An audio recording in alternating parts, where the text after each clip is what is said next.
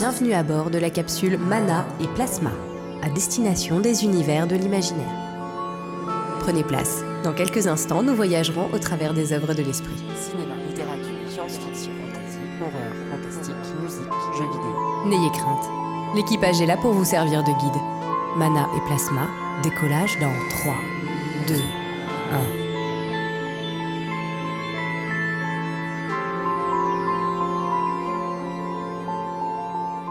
Bonjour chers auditorices, bienvenue dans ce nouvel épisode, épisode, épisode, mais plutôt capsule Mana et Plasma.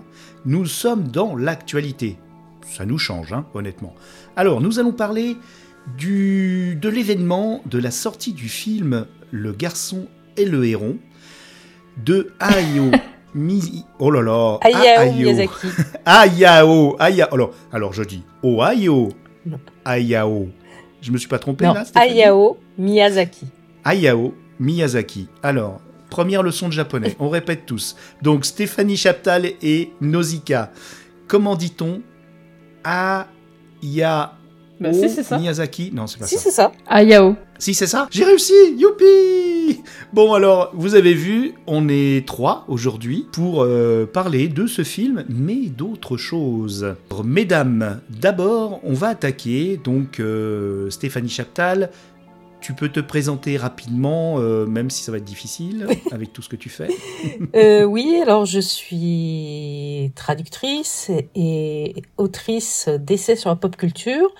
Et je crois que tu m'as invitée parce que il fut un temps, j'ai écrit un livre qui s'appelle Hommage à Hayao Miyazaki, un cœur à l'ouvrage chez Inis, où je parlais de euh, d'Hayao Miyazaki, de toute son œuvre et de ce qu'il a fait au studio Ghibli. Tout à fait. Et je vous renvoie à notre épisode sur le studio Ghibli, justement, euh, épisode de Mana et Plasma, où tu étais, euh, tu étais euh, partie prenante également. Et tu es venu nous voir aussi sur un épisode sur la SFFF et euh, l'environnement et l'écologie. Ouais.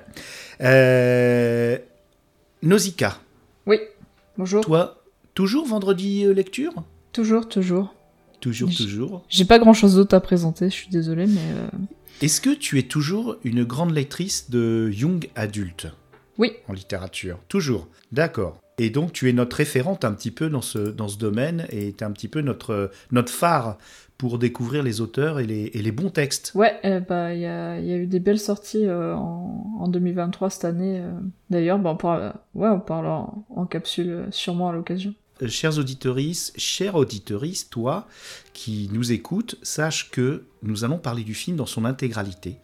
Donc si tu ne l'as pas encore vu, je te conseille quand même, si tu n'aimes pas être divulgaché, d'aller voir euh, ce film. Et puis déjà, euh, il faut aller le voir, hein, on est tous, tous les trois d'accord, euh, à divers niveaux. Mais en tout cas, il faut aller le voir et après, éventuellement, tu nous écoutes. Par contre, si ça ne te dérange pas et que si ça enrichit ta vision à venir du film, tu peux rester avec nous, il n'y a pas de souci. Voilà, mesdames, qui veut commencer par rapport à, à l'annonce du film et à son ressenti après l'avoir vu? Bah, Stéphanie, vas-y. Écoute, moi je l'ai aimé, euh, mais j'étais très surprise. Enfin, très surprise, oui et non. J'avais vu Le vent se lève, que j'avais aimé aussi. Donc euh, je savais qu'Hayao Miyazaki pouvait aussi faire des films plus, entre guillemets, adultes. Moi, j'ai, où j'ai été très surprise, c'est qu'il avait dit quand il faisait son film, oui, c'est pour mon petit-fils et compagnie. Alors, je ne sais pas ce qu'un gamin de moins de 12 ans va pouvoir comprendre à ce film. C'est beau, Peut-être pour plus tard, je- voilà. peut-être une capsule temporelle. Voilà, c'est beau, c'est passionnant, c'est c'est magnifique, mais je l'ai pour l'instant je ne l'ai vu qu'une fois. Je pense qu'il faudra que je le revoie deux ou trois fois pour tout comprendre et pour vraiment tout apprécier. Mais c'est vrai que la première fois, on se laisse porter par les images, on voit des choses, on voit des scènes, les premières scènes, euh, euh, l'incendie et compagnie sont, sont impressionnantes. La, la scène des bateaux, c'est impressionnant. On voit des, des êtres. Alors personnellement, plus que les Warawara, moi ce que j'adorais, c'est les petites vieilles. J'aime beaucoup les petites vieilles euh, version Miyazaki à, à moitié sorcière. Euh, c'est très bien, c'est magnifique. Et puis il y a des scènes euh, de simplement de la vie quotidienne, un des personnages qui ramasse son livre, euh, un, on dit scène de repas, hein, on est dans un film japonais. Mais au départ, on voit ça pour la première fois, on, a du mal à voir la cohérence et les rapports les uns après les autres. On se dit, c'est quoi? Moi, j'ai eu l'impression de voir Heidi mélangé à Alice au pays des merveilles, version masculine. Donc, il faudra que je le revoie. Ouais, il faut le revoir, c'est sûr. Alors c'est très malin, euh, je pense pas que c'est voulu, mais toutes les œuvres de Miyazaki se revoient plusieurs fois. Et celle-ci, elle est costaud, effectivement. Euh, Nausicaa, quand tu as appris, euh, quand est-ce que tu as appris euh, l'arrivée de ce film? Oula, euh, bah quand ils l'ont annoncé pour le Japon, hein, c'était, ça fait déjà un petit bout de temps qu'il a, qu'il a été annoncé. En 2017, ils ont commencé la production, et puis le Covid a bien sûr arrêté beaucoup de choses, mais fin 2019, ils en étaient qu'à 15%. Une, une des personnes de la production a dit à ce rythme-là, il sera fini en 2037. Donc on a de la chance, il est fini en 2023, enfin il sort en 2023. Donc on a de la chance. Donc c'est vrai que ça a été annoncé très tôt, mais on avait oublié, hein, honnêtement. euh. Bah oui et non, parce qu'en euh, fait, quand tu suis des, des comptes euh, fans de Ghibli, euh, il y a quelques Ouais, sites qui sont spécialisés, ils te le rappellent quand même euh, au, Ouais. moins, au moins une fois tous les trois mois, quoi. Donc, euh, donc si tu veux, mais hum, j'essaye de... J'essaye de pas mettre trop d'attentes euh, sur un- quelque chose qui est en cours parce qu'on sait, on sait très bien que c'est pas c'est pas des machineries géantes comme euh, comme Netflix comme Disney eux bah ils s'y mettent 5 ans ils, ils mettent 5 ans quoi et de toute façon ils iront pas plus vite donc Pourtant, c'est Disney. Quand même, malgré tout, ça, ça reste. euh, Mais ils, ils- ils ont une indépendance, a priori, par rapport à Disney. Qu'est-ce que t'en penses Ah bah, déjà, ils ont plus aucun lien avec Disney. Ah, ça y est Ça y est, c'est fini. plus- ouais. C'est fini. En France, maintenant, c'est Wild Bunch. Et aux États-Unis, c'est J-Kids qui les représente. Ça fait quelques années qu'ils Ça sont... s'est passé quand Ça fait quelques années qu'ils sont plus diffusés par Disney. Donc, ils sont complètement en indépendants. même temps ça s'est un peu mal passé quoi Ouais, c'est euh, c'est un peu compliqué, on va dire. Hein, pour faire simple, on va dire c'est compliqué. Et euh, mais ça fait quelques années qu'ils sont indépendants et surtout euh, Ghibli, même par rapport aux autres studios d'animation japonais, travaille de façon différente. Et normalement en 2014, euh, après Le Vent se lève, ils avaient tout fermé. Ils avaient dit bon on arrête, on fait plus que des courts métrages, des machins, euh, on arrête tout. Mhm. Après il y a eu la mort la retraite euh, ils l'ont fait plusieurs fois le coup de la retraite hein. Voilà, le coup de la retraite, ils l'ont fait plusieurs fois. Il y a eu aussi la mort de d'Isao Takahata qui leur a fait un choc quand même. Voilà.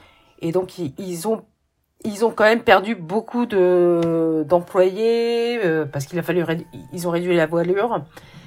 Et euh, bon, depuis ils ont quand même sorti Aya la sorcière de, euh, de Goro Miyazaki. Et, ils ont sorti court métrage. Ils ont participé à l'ouverture des parcs. Et, et maintenant il y a ce film là mais ça reste ça reste des façons de travailler complètement différentes au sens où ils travaillent beaucoup avec des salariés pas des freelances ce qui est pas du tout dans l'esprit euh, des films d'animation classiques au Japon à part quelques studios notamment le studio Pogno qui est fait par oh bah, bah, des anciens de Ghibli hein. studio Pogno Ponok excuse-moi pas euh, Pogno qui, ont- qui ont fait euh, un super quatre super courts métrages quatre super courts métrages et, et Marie et le ballet de la sorcière. Ouais c'est vrai mais j'avais moins aimé Marie et Bal et la sorcière. Ouais il est pas mal. Est- pour un premier long métrage il est pas mal du tout. Attends, c'est pas Ma- Marie et la fleur bleue? Je sais, je sais, la fleur de la sorcière. Oui, voilà je vais y arriver. Je sais plus. Je confonds entre le film et le livre. c'est Marie et la fleur de la sorcière Nausicaa, est-ce que tu peux me donner, euh, nous donner, euh, ton sentiment à la première vision de ce film? Ben moi j'étais assez perplexe, euh, c'était pas ce à quoi je m'attendais. Et pourtant, C'était bien, ouais. mais je j'ai manqué de personnages avec lesquels j'ai pu m'attacher réellement. Ah, t'identifier carrément. Pas forcément m'identifier, mais de personnages qui pour moi avaient une valeur euh, sentimentale euh, forte, qui, qui dégageait quelque chose. C'est vrai que ça, ça manquait un petit peu. Alors peut-être qu'à la deuxième, au deuxième visionnage, quand on connaît un petit peu ce qui leur arrive et leur progression, on aura peut-être cette, euh, cet attachement qui va se créer. Mais et effectivement, je l'ai pas senti aussi. Moi, j'ai été complètement désarçonné. Je ne suis pas l'actualité, euh, effectivement, de, euh, de- des studios Ghibli particulièrement, donc j'étais pas très au courant. Ça arrivait, paf, comme ça, comme un cadeau. Voilà, j'étais content, heureux. Euh, et ça faisait longtemps que j'étais pas allé voir un, film d'animation au cinéma. Je sais qu'il a eu un gros succès au démarrage, je sais pas où il en est. Il a fait 220 000 euh, en France dès le début. Donc c'est quand même un beau démarrage et il a fait un beau carton au- au Japon. Ah oui, ça on peut le dire qu'il a fait un beau carton au Japon. Hein.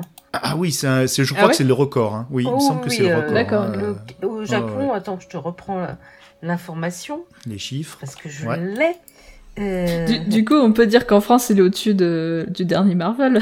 Oui, non, mais c'est pas difficile. Non, comme... C'est- Ah bah on sait pas, on sait pas. Euh, je- Euh, Il vient de sortir. Le dernier Ouais, le- Marvel, je crois que euh, ça s'est bien rétamé, là, The Marvels. Hein. Euh, bah, déjà, mais il est sorti il- que il est sorti avant-hier, Oui. hein, donc euh, laisse-lui le temps. Oui, oui, oui. Mais Mais, mais on peut bon, dire qu'il est- il s'est planté. on, on va dire, non, on va dire que juste un indice. euh, la seule euh, la seule projection presse, c'était la veille pour le lendemain. Voilà, ah oui, de Marvels. de Marvels et euh, Ah, ça va pas dû aider. non, ça n'a pas dû aider. Et euh, Bah, c'est un signe aussi. Hein. bah, quand tu voyais la tête des gens quand ils sortaient de la projection presse, tu fais ah, ok. Bon, tu me diras 700 000 spectateurs pour le garçon et le héros. Waouh. Et c'est quand même beaucoup pour un film indépendant, euh, Ouais. même s'ils ont mis 7 ans à le faire. et au Japon, au-dessus de la patte patrol. au Japon, en 4 jours, les 4 premiers jours d'exploitation, il a attiré 1 million 350 000 spectateurs. C'est-à-dire, c'est-à-dire qu'il a dépassé le démarrage du voyage de Chihiro et du vent se lève.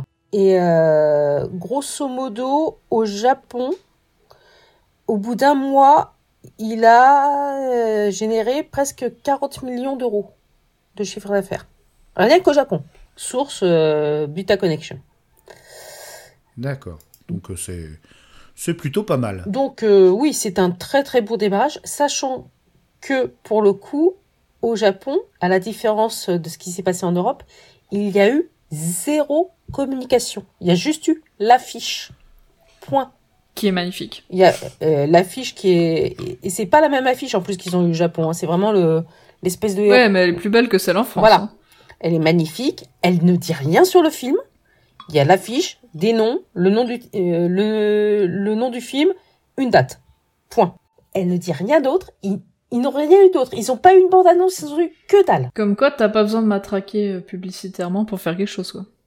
Et en plus, euh, ça montre le l'audace et puis le, le fait qu'ils sont sûrs, il est sûr de lui, il est sûr de la qualité de ce qu'il fait, et euh, il y va à la japonaise, très fièrement, le, le menton levé, et puis, et puis voilà. Et en l'occurrence, on peut dire qu'il a raison, un petit peu tort aussi, parce qu'il y a- des choses qui sont, qui sont particulières, mais qui sommes-nous pour critiquer le maître, hein, quand même Mais euh, en tout cas, euh, on, a, on a aimé, mais il nous a manqué quelque chose, je pense, à tous les trois.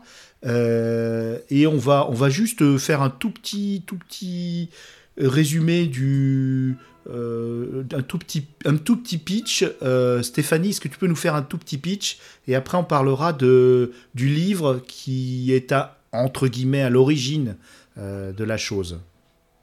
Stéphanie, est-ce que tu pouvais faire un petit pitch? Très très brièvement. Mais ça se passe pendant la Seconde Guerre mondiale au Japon. Maito, un jeune adolescent, je sais plus quel âge il a, entre 10 et 12 ans à peu près, Il a 11 ans, ouais. A perdu sa, mère un an plus tôt dans un incendie.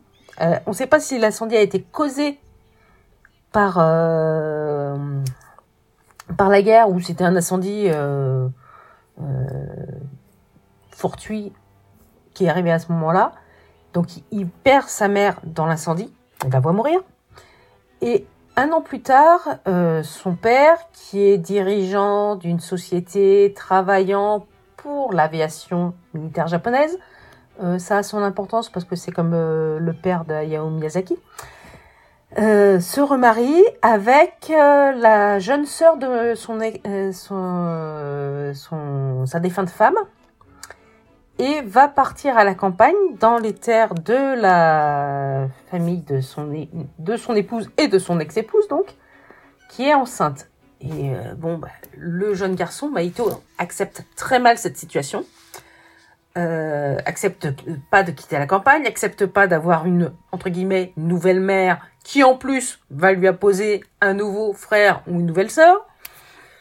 il s'enferme dans le silence, euh, ça se passe mal avec la nouvelle école, il se fait, il harceler, il essaye de se de trouver un moyen de pas aller à l'école, il en trouve un qui est plutôt radical, on va dire. C'est Et- ce qu'on peut dire. Oui, l'automutilation, carrément, oui.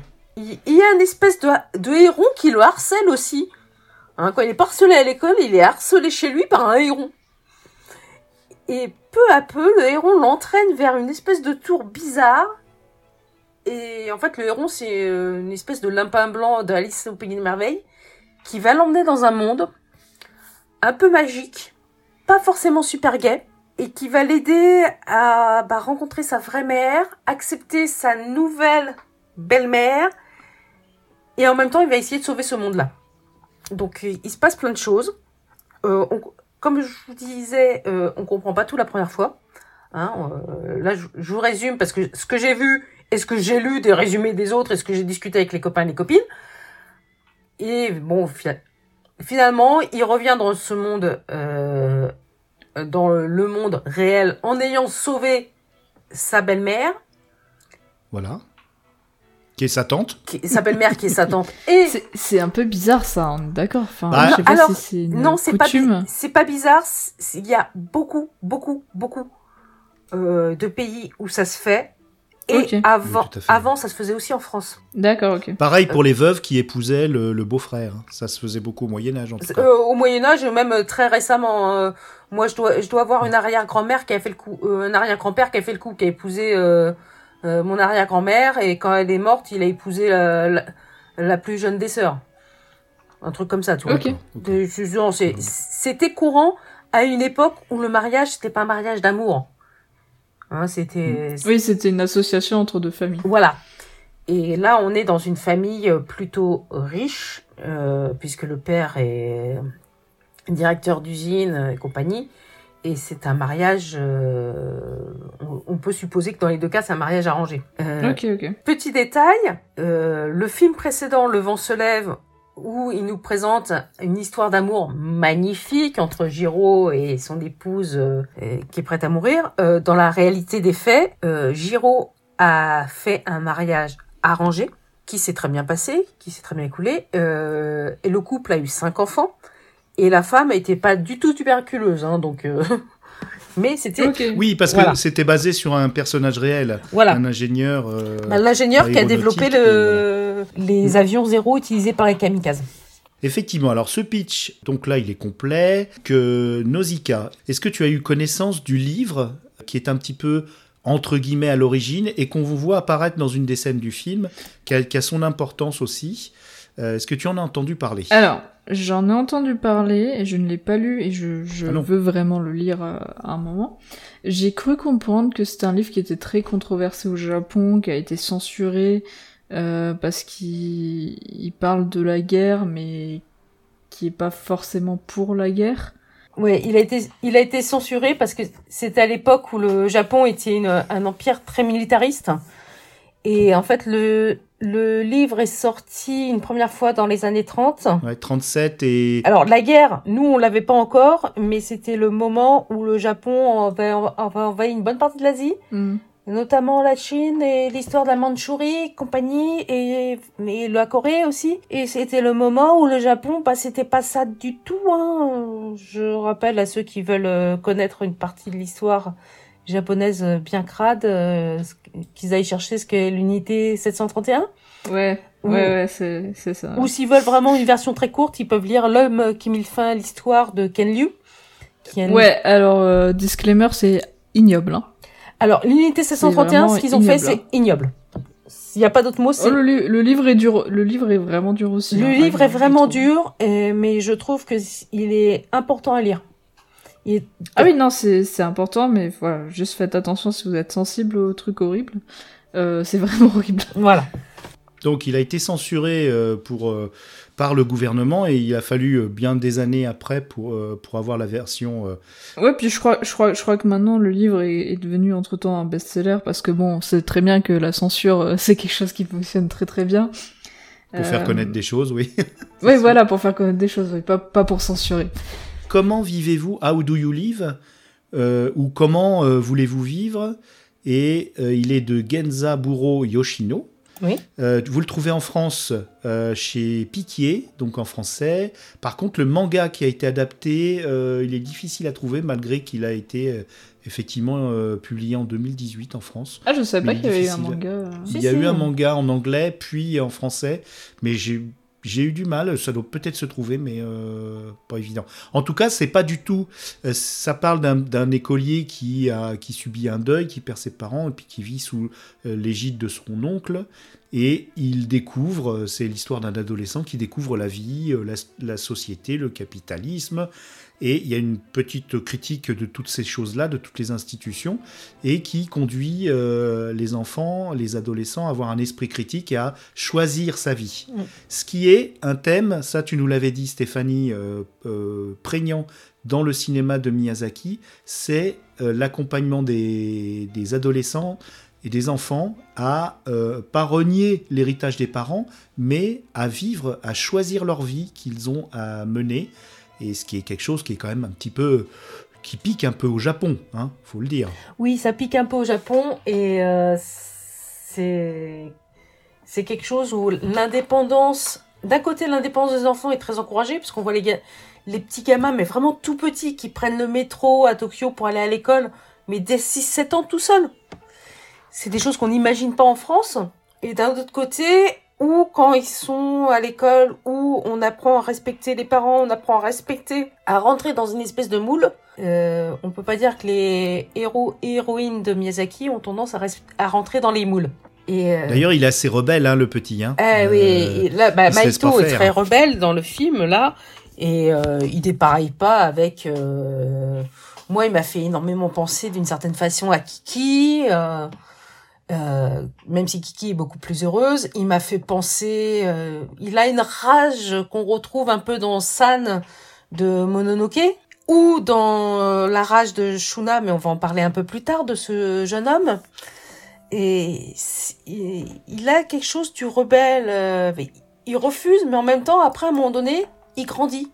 Il grandit comme Shihiro va grandir en passant dans le, dans le nouveau monde des bains. Et lui, il va grandir et il va apprendre à accepter certaines choses. Il les accepte, mais à sa façon. Il les accepte pas comme son père veut lui imposer, où euh, tu as, tu as euh, voilà, c'est ta nouvelle euh, belle-mère, tu vas avoir des enfants, tu vas avoir un petit frère, une petite sœur, et maintenant tu vas vivre ici. Il va pas l'accepter parce qu'on lui dit c'est comme ça. Il va l'accepter parce qu'il va apprendre à connaître sa, sa tante sous cette Et il va la sauver. et sous une nouvelle facette, il va la sauver. Il va pouvoir faire le deuil de sa mère. Et C'est un film sur le deuil, hein, un- essentiellement quand même. c'est un film sur le deuil, mais pas au sens euh, occidental du terme. Non. C'est vraiment. Ah, il y a quand même le déni. Il y a quand même le déni au début où il, il- il retrouve sa mère dans le monde fantasmatique. Il y a, il y a le- la colère, il est en colère. Et puis après, il y a l'acceptation. Donc on retrouve les trois phases du Non, deuil. non, quand on- même. Quand on- il retrouve, euh, les deux. quand il retrouve sa mère, il sait déjà qu'elle- que c'est pas elle. Hein. Oui. Il sait que c'est un piège. hein. Et, et Ah, c'est oui. et c'est visuellement très très crade la façon dont il comprend que c'est un piège. Hein. Ouais, mais ça, ça, tout ce qui est euh, grouillant, un peu gluant comme ça, Miyazaki, il est fan. Hein. Oui, oui, ça. Oui, mais la, la petite, la, la petite créature qui, qui sauve les Warawara, Hum? euh, qui est la fille du feu, c'est c'est sa mère, Oui, puisque oui, elle sa mère. repart dans le, dans Mais le sa passé. mère Ouais, reste. c'est sa mère, Sa mère reste. voilà. Mhm. Et, Elle, et en- elle repart dans le passé pour le mettre au monde. Voilà. Elle dit je repars. Parce qu'en fait ce qui se passe c'est qu'elle elle disparaît dans la forêt comme sa sa, sa tante sa nouvelle mère. Et elle est revenue longtemps après. On a pensé qu'elle était qu'elle avait disparu corps et bien. Elle est revenue longtemps après. C'est ce qu'une des petites euh, grand-mères euh, raconte. Euh, elle est revenue longtemps après euh, l'air enjoué euh, l'air d'avoir vécu une belle une belle aventure et en fait, euh, le fait que euh, elle périt dans le feu, ça fait écho aussi à son pouvoir de mobiliser le feu, comme elle l'a fait pour sauver les Warawara. Et on pense, moi j'ai pensé que c'est elle qui avait peut-être déclenché le feu dans l'hôpital au tout début.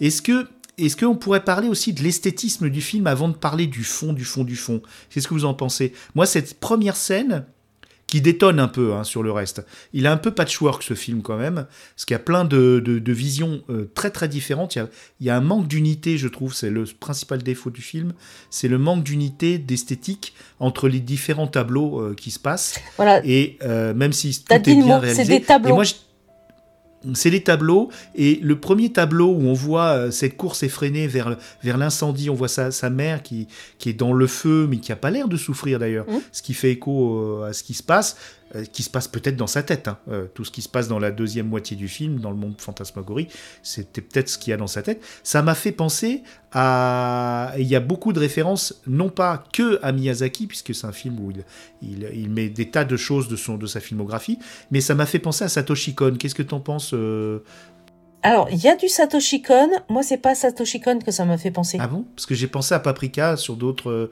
d'autres d'autres Ah, scènes. moi, j'ai vu ça. euh, La première chose que j'ai vue, c'est les, c'est les premières scènes de, du tombeau de Liciole. Quand le. Ah oui, ça c'est évident. Oui, c'est un, Ah oui, un c'est hommage. C'est un Oui, hommage. vrai. c'est un hommage au tombeau des Lucioles. Mais c'est- ouais, euh, euh, il y a des images et j'ai même retrouvé une référence à Brasil de Terry Gilliam. Ah ouais, alors, Alors on va faire un petit jeu. C'est quand si on, je pense que au fur et à mesure qu'on va le voir, on va se dire ah tiens il y a une référence à ça, ah tiens il y a une référence à ça. Ah ouais. Ça c'est le jeu de Miyazaki. Hein. Mais pas que à lui-même, parce que beaucoup de, de critiques, j'ai écouté beaucoup de... Ah, quand même, si, parce que là, il y a plein de films de Miyazaki qui sont, qui sont représentés dans ce, dans ce long métrage, et puis de Studio Ghibli, parce qu'il y a le, le tombeau des Lucioles, mais il n'y a pas que. Oui non mais Euh, Il y, a, y a Le vent se lève, euh, il y a tout ça. Mais là, il y avait... euh, c'est la scène où tu vois euh, Maito qui est entouré des bandelettes Mm. qui... qui qui euh, emprisonne sa, sa future mère, sa tante, je sais pas comment l'appeler, sa belle-mère. euh, on a l'impression, voilà, on a l'impression de voir, c'était Robert De Niro hein, qui était dans Brasil, le, le résistant qui essaie de sauver le héros et qui se retrouve entouré de papiers euh, gras qui sortent d'une poubelle et il disparaît complètement digéré par les papiers. C'était exactement la même scène, c'était fabuleux. Je, je sautais sur mon siège, je me suis dit, quoi, quoi, quoi? Il et, et- et voilà, donc euh, vous, alors l'esthétique du film, qu'est-ce que... Nausicaa, tiens, après, après on, on demandera à Stéphanie. Bon, alors moi, j'ai pas une culture euh, cinématographique aussi étendue que vous, parce que euh, bah, je j'ai pas la moitié de vos refs, mais euh, mais j'ai beaucoup aimé euh, le début du film, les dessins quand il y a le feu et tout. La suite, j'ai trouvé ça beaucoup plus euh, classique dans ce qu'il a déjà proposé. Et c'est vrai que Classique, d'accord. ouais, classique euh, par rapport à ce que le, le studio a déjà proposé avant, quoi. Mhm. Et euh, c'est vrai que moi, quand j'avais vu la première affiche du garçon et du héron, je pensais qu'ils allaient partir sur euh, un petit peu les mêmes graphismes que mes voisins euh, Takahama, je crois que c'était, et... euh, Yamada. Les voisins, non, non, les. Yamada. Ah pardon, les... ouais, c'est ça. Mes voisins, les Yamada, et euh, celui avec la... la petite fille qui sort du bambou. Le conte de la Euh, princesse Kaguya. Oh, qu'est-ce Ouais. qu'il est beau celui-là. Bah moi, je- je- je- j'aurais adoré qu'ils qu'ils partent en mode euh, Kaguya, quoi, sur, sur, les dessins. Non mais c'est chaud, hein. Kaguya c'était chaud, c'était vraiment très très déterré, très très aquarelle. Ouais, mais en fait, quand tu, tu vois la fiche japonaise avec juste ce héron et, euh, Mhm. et, et l'œil qui dépasse, et euh, le style de l'affiche par rapport euh, maintenant aux affiches euh, américaines euh, et, françaises, bah franchement, moi je retrouvais un peu du, euh, du conte de la princesse Kaguya. Mais ça faisait heureusement qu'ils l'ont sorti après les vacances scolaires, parce que c'est pas un, un film pour les tout petits enfants. euh, je vois pas trop ce qu'ils y trouveraient. Et les grands-mères et les grands-pères qui amènent, ou les grands-oncles, ou même les parents qui amènent les, enfants au cinéma pendant euh, pendant les vacances scolaires euh, pour voir Pas de patrouille ou Toy Story. Là, ils auraient été un petit peu désarçonnés. Stéphanie, toi, par rapport à, à l'esthétique du film, qu'est-ce que tu peux nous en dire? Bah, moi j'ai trouvé que hum, qu'effectivement la première scène était et comme euh, Nausicaa est magnifique. Après on se retrouve plus dans du classique Ghibli Mi- Miyazaki. C'est-à-dire qu'il va retrouver les, les tableaux qu'il fait d'habitude, euh, peints à la main, euh, classiques, avec des trucs rouillants, des liquides, des petites bestioles, des trucs comme ça on est moins surpris par l'esthétique. On se retrouve euh, visuellement, on est dans les mêmes teintes, grosso modo, que la seconde moitié que du vent se lève. Et il y a de temps en temps quelques scènes qui sont euh, qui semblent différentes. Donc la première scène du début, la scène des bateaux dans le monde, euh, dans le monde euh, imaginaire. La scène des bateaux qui est magnifique. Hein. Voilà. Et mais ça, il reste dans ses, pour le reste, il reste dans ses gammes, on va dire. Après, pour les inspirations, évidemment, il va piocher énormément dans ce qu'il a déjà proposé et dans ce que le studio Ghibli a déjà proposé. Mais euh, c'est jamais, il ne se contente pas de régurgiter ce qu'il a déjà fait. Il va aller piocher, évidemment, on voit des références à Brésil, on va voir des références à d'autres films d'animation, on va avoir des références à des, à des, des points de légende japonais, des points de légende européens, des points, il va mélanger tout ça. Et pour l'instant, après la première vision, on a pris plein les yeux, on a vu plein de tableaux différents en se disant ouais ça c'est bien, ça c'est bien, ça c'est bien. Mais à un moment donné, on est là, euh, d'accord, mais maintenant je fais quoi et qu'est-ce que je regarde? Bah tu vois. Qu'est-ce que j'ai vu? ah. Et pour l'instant, je suis d'accord, ça manque d'harmonie. La première fois que tu le vois, tu te dis, il manque quelque chose.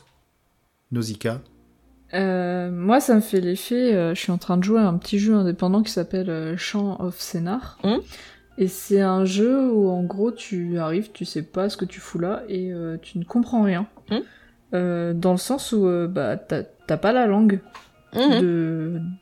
Et en fait, au petit, petit à petit, tu, bon, tu, trouves, tu trouves des indices qui t'aident. Et en fait, tu dois décrypter un petit peu l'attitude des personnages pour comprendre les personnages et tout. Et je pense que ça va faire un peu cet effet-là de, de décryptage qu'il y aura à faire euh, sur la, la, les, les plusieurs euh, visionnages qu'il y aura. Alors bon, moi je suis pas une adepte de retourner euh, cinq fois au cinéma euh, voir le même film, donc euh, ce sera sur plusieurs années. Mais euh, mais je pense qu'il y aura un- quelque chose comme ça qui qui fera que tu petit à petit tu vas comprendre le langage du film qui est peut-être un peu obscur au début et ensuite tu diras bah oui c'est en fait c'est en fait c'est ça c'est ça que j'ai Mhm. loupé et c'est ça que j'ai compris Oui, Et, euh, Mais euh, le, le, le truc, c'est que euh, est-ce que lui veut, veut que ce film soit décortiqué? Ce qui est dommage d'ailleurs si on ne le fait pas, parce qu'il a mis tellement de choses dedans. Parce que euh, ça ressort beaucoup euh, des, des, des- des commentaires. Il y, a, il, y a, un- il y a un panneau qui dit ceux qui, euh, c'est en italien, ceux qui comprendront périront. Là, ça va, ça fait couler beaucoup d'encre. hein, honnêtement, tout le monde se pose la question est-ce que euh, il n'aime pas ce qu'on ce qu'on fait actuellement? J'ai pas vu le panneau donc euh, je peux pas dire non, bah c'est c'est vrai que moi je l'ai vu, mais c'était en italien, donc en plus je me demande s'il avait été traduit dans, la, dans les sous-titres. C'est quoi qui, était le. Qu'est-ce qu'il disait le panneau? Le, le panneau disait en italien Ceux qui comprendront périront.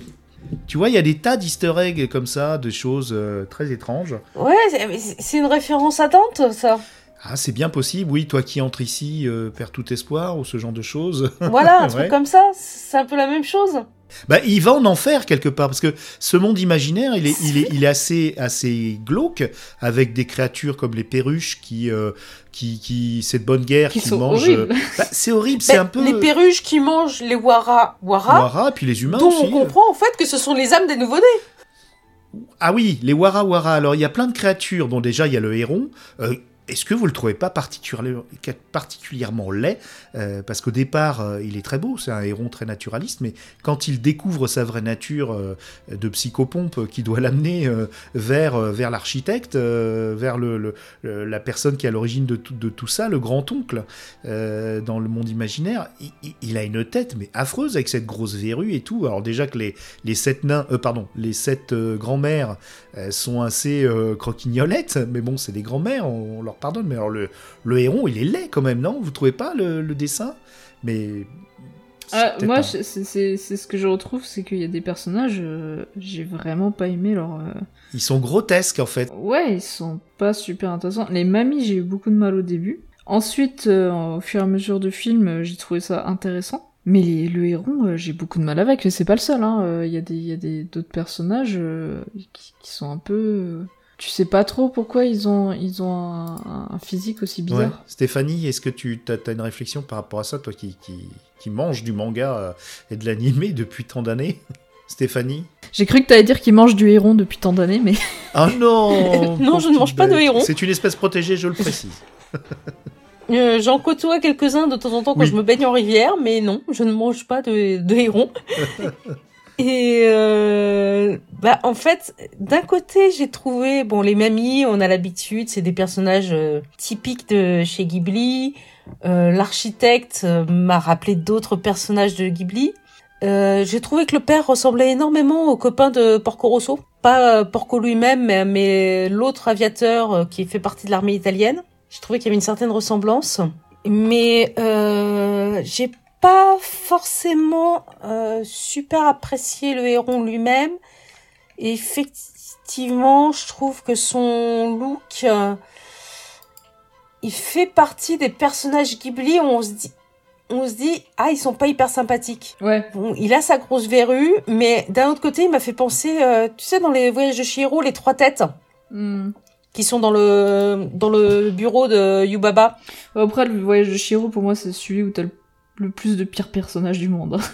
Ah oui, il est terrible. Voilà, et euh, il m'a fait penser à ces trois têtes-là, et donc euh, qui sont pas franchement méchantes dans le voyage de Chihiro, mais qui en fait, dans la réalité, euh, dans l'imaginaire japonais, sont un des, des yokai les plus dangereux qui soient. Parce que ce sont des, des ogres hein, qui mangent euh, qui mangent les gens. Mais moi, ce que j'ai, ce que j'ai aimé dans ce film-là, c'est que ces personnages sont pas ou tout gentils ou tout euh, méchants.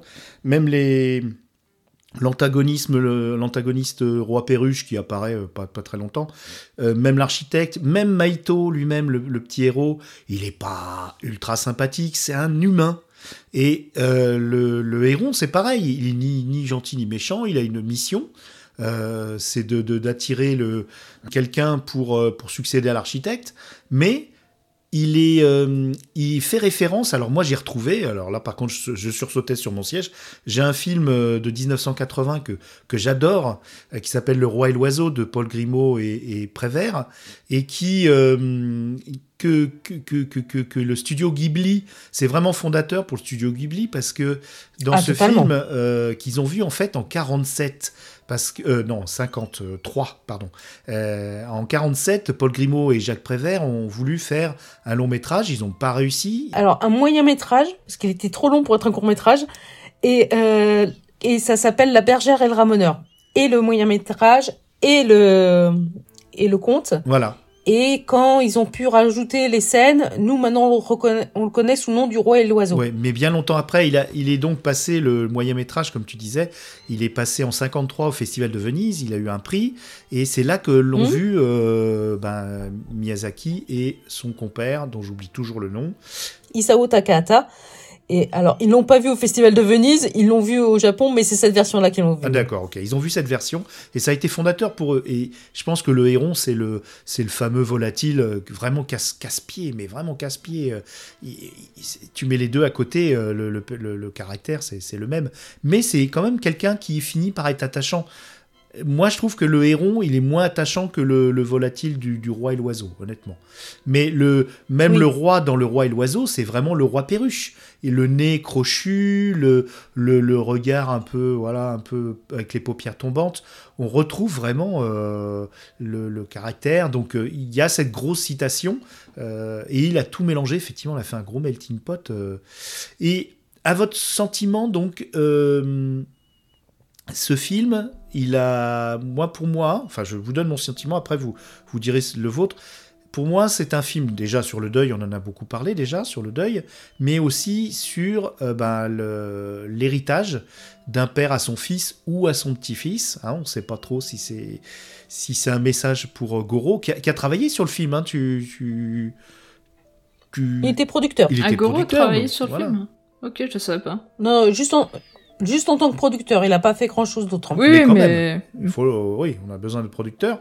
Et donc, euh, il y, a, il y a un gros message, euh, on voit, de transmission que refuse d'ailleurs euh, l'enfant. Et c'est c'est une, voilà, c'est une acceptation du, un peu du maître, qui est un peu dans le personnage de l'architecte, qui est à l'origine, le grand-oncle, qui est à l'origine de, de ce monde, qui s'effondre, et il a besoin de quelqu'un pour le remplacer.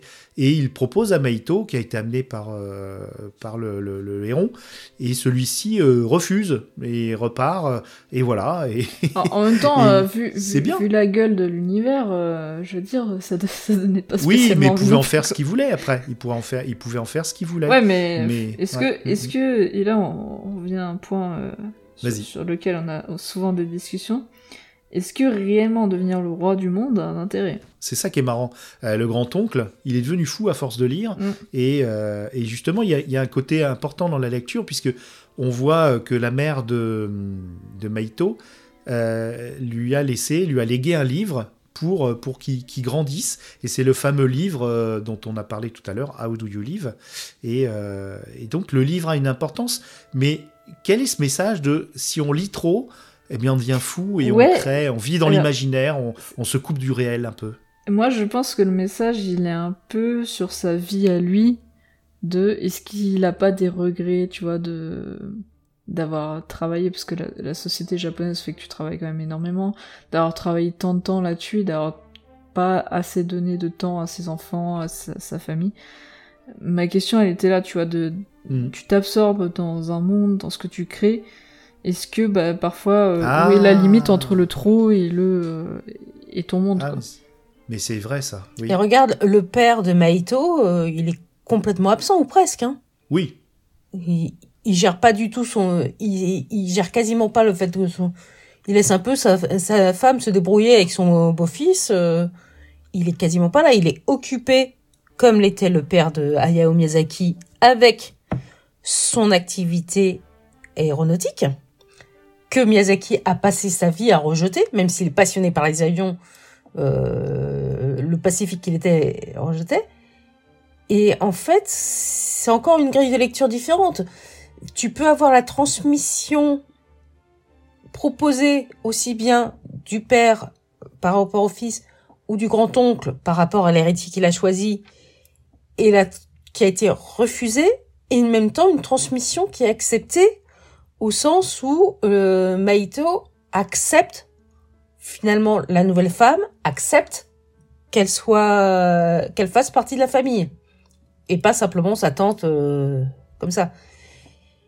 Donc c'est c'est à mon une façon de dire peut-être si c'est vraiment un message sur son petit-fils, c'est à la fois excuse-moi, j'ai pas j'ai pas su m'occuper correctement de ton père euh, sachant qu'on ne sait pas de quel petit-fils il s'agit, si c'est un des fils de Goro ou un des fils de son de son petit frère.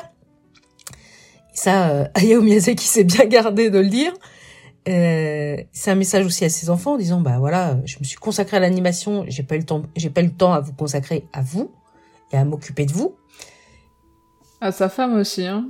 et euh, oui à sa femme mais euh, je pense que sa femme a dû lui faire comprendre depuis belle lurette que hein voilà et euh, c'est et c'est aussi un message en disant mais vous venez de là donc apprenez d'où vous venez et décidez ce que vous voulez faire C'est ça, ouais. c'est parce qu'à un moment donné, euh, Maito s'en sort en réalisant que la tour, que l'univers qu'elle cache, c'est d'une certaine façon son héritage. C'est de là qu'il vient, c'est de là qu'il a été formé. Euh, Kimi, donc sa mère aussi. Et c'est parce que lui, il l'accepte, parce que sa mère l'accepte et accepte de revenir dans le passé, et parce que sa tante l'accepte et accepte d'être sauvée par lui, que ça va euh, se passer euh, correctement.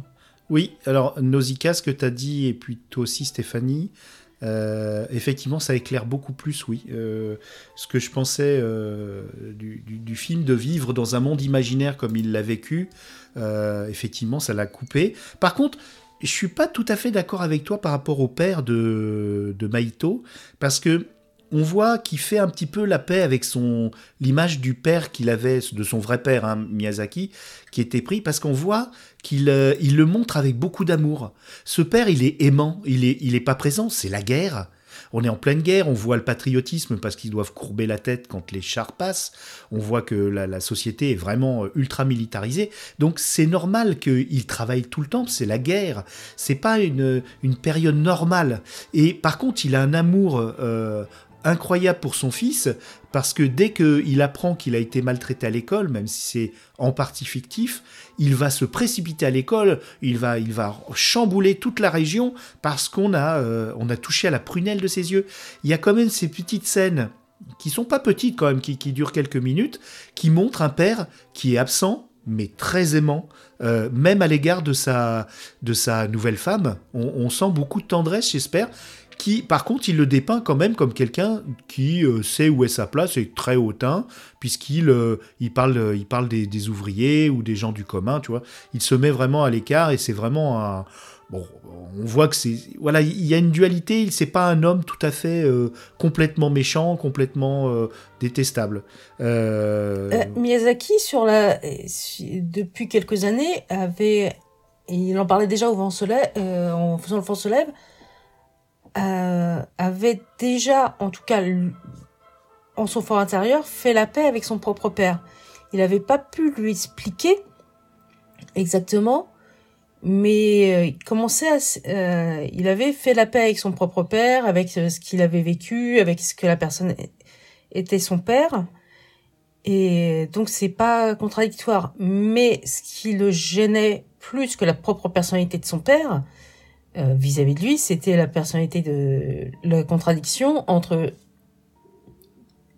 euh, les avions qui sont et euh, qui sont source de fortune de la famille des Miyazaki au sens large du terme, et en même temps qui étaient des instruments de mort et que son père a vécu la guerre de ce que s'en souvient Miyazaki, que quand même est né, euh, il, avait euh, 4 ans à la fin de la guerre, donc il doit pas se souvenir de grand chose quand même, euh, se souvient de la guerre euh, comme euh, quelqu'un euh, qui euh, était occupé. il, dit, il dit que ses premiers souvenirs, à peu près 4 ans, c'est vrai que des fois on a des souvenirs à cet âge-là, moi j'en ai personnellement.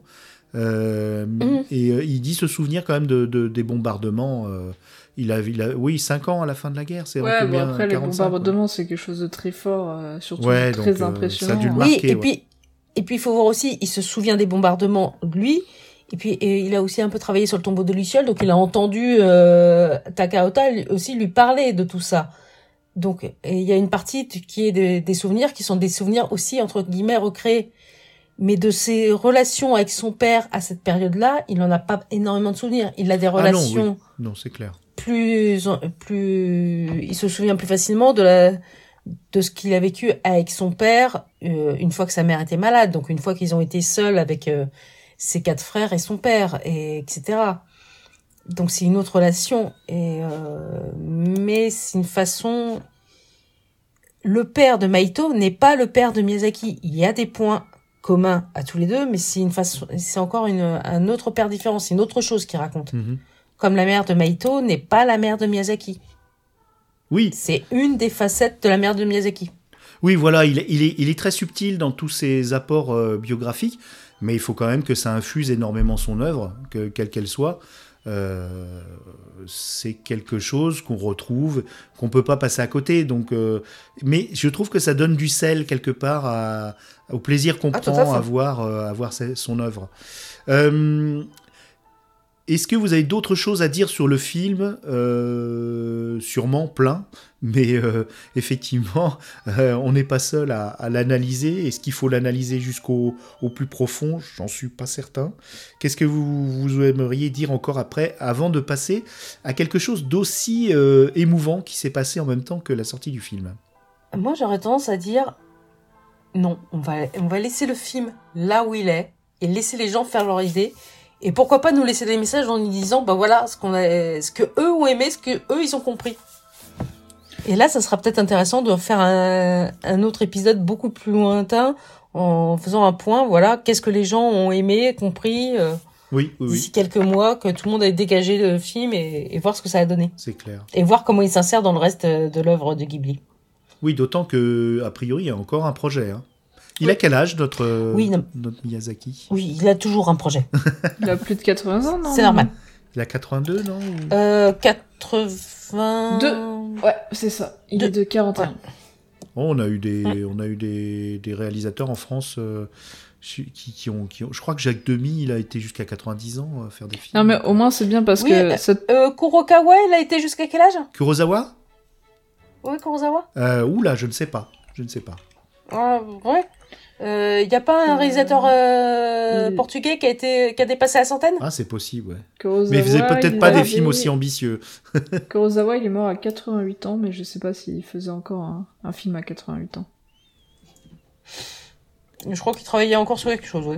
Et toi, Non, mais- Nausicaa, est-ce que tu voudrais redire encore euh, Moi, des je choses pense qu'on n'a pas encore que bah, faut, faut le voir soi-même. Hein. Faut, faut le voir. C'est voilà, je pense que c'est le. Faut pas passer à côté. Ça, c'est dommage. Non, mais puis il faut faire son avis. Les, les analyses poussées, tout ça, c'est pas mon truc. Moi, moi, c'est un truc qui ça m'a toujours cassé les pieds quand j'étais au collège, au lycée, de trouver l'attention, l'intention de la personne derrière le texte, machin. Je comprends l'importance du truc, mais Mais pas aller trop loin, peut-être aussi. Non, c'est juste que personnellement, je suis plus euh, quelqu'un qui ressent les choses par les émotions, euh, pas par l'analyse froide et dure des choses. Donc euh, c'est vrai que c'est pas du tout mon mode de pensée. Maintenant, il y a des gens qui analysent très très bien, qui le font euh, merveilleusement mieux que moi. Je pense que l'important c'est voilà de de le voir si vous aimez Miyazaki, de pas pas le voir aussi, c'est c'est pas une obligation, et de et de se faire plaisir. J'aime bien enrichir quand même une deuxième vision. Je sais pas quelles sont vos habitudes. Est-ce que vous allez voir un film euh, ou une œuvre, tout simplement une série euh, Est-ce que vous, vous écoutez avant des podcasts ou euh, vous lisez des articles avant Ou si vous en lisez après et vous retournez voir le film, comment vous, vous pratiquez votre, votre plaisir critique? Je ne regarde, enfin, je me ne spoil jamais. Donc, je ne regarde pas les critiques avant, machin. Je regarde à la limite les notes si c'est la peine de se déplacer, parce que bon, euh, je suis pas, je suis pas fan de Marvel, donc si je vois Marvel noter Ah oui. euh, deux étoiles, tu vois, j'y vais juste pas. hein. c'est, mais euh, Ou une comédie française ouais, ça j'y vais pas tout court, mais Oui, mais il y, en a certaines euh, Mais- rarement qui. qui Voilà, non, mais il y a des trucs, il y a des trucs, tu peux avoir des surprises et c'est toujours intéressant de voir euh, si, si le film a reçu une bonne, euh, un bon accueil. Maintenant, après coup, sur les œuvres que j'ai bien aimées, j'aime bien me renseigner sur le contexte de l'œuvre. Et euh, là, par exemple, euh, bah, pour Miyazaki, j'ai écouté sur France Culture mon voisin écolo, le podcast qu'ils ont fait, qui est sorti tout début novembre, sur l'écologie dans les œuvres de Miyazaki. Donc c'était il, parlait du garçon et du héron, mais il parlait globalement de, de l'œuvre de- du studio Ghibli. Et, euh, et c'était super intéressant, mais après, euh, c'est moins mon truc d'aller euh, chercher la petite bête, euh, de comprendre.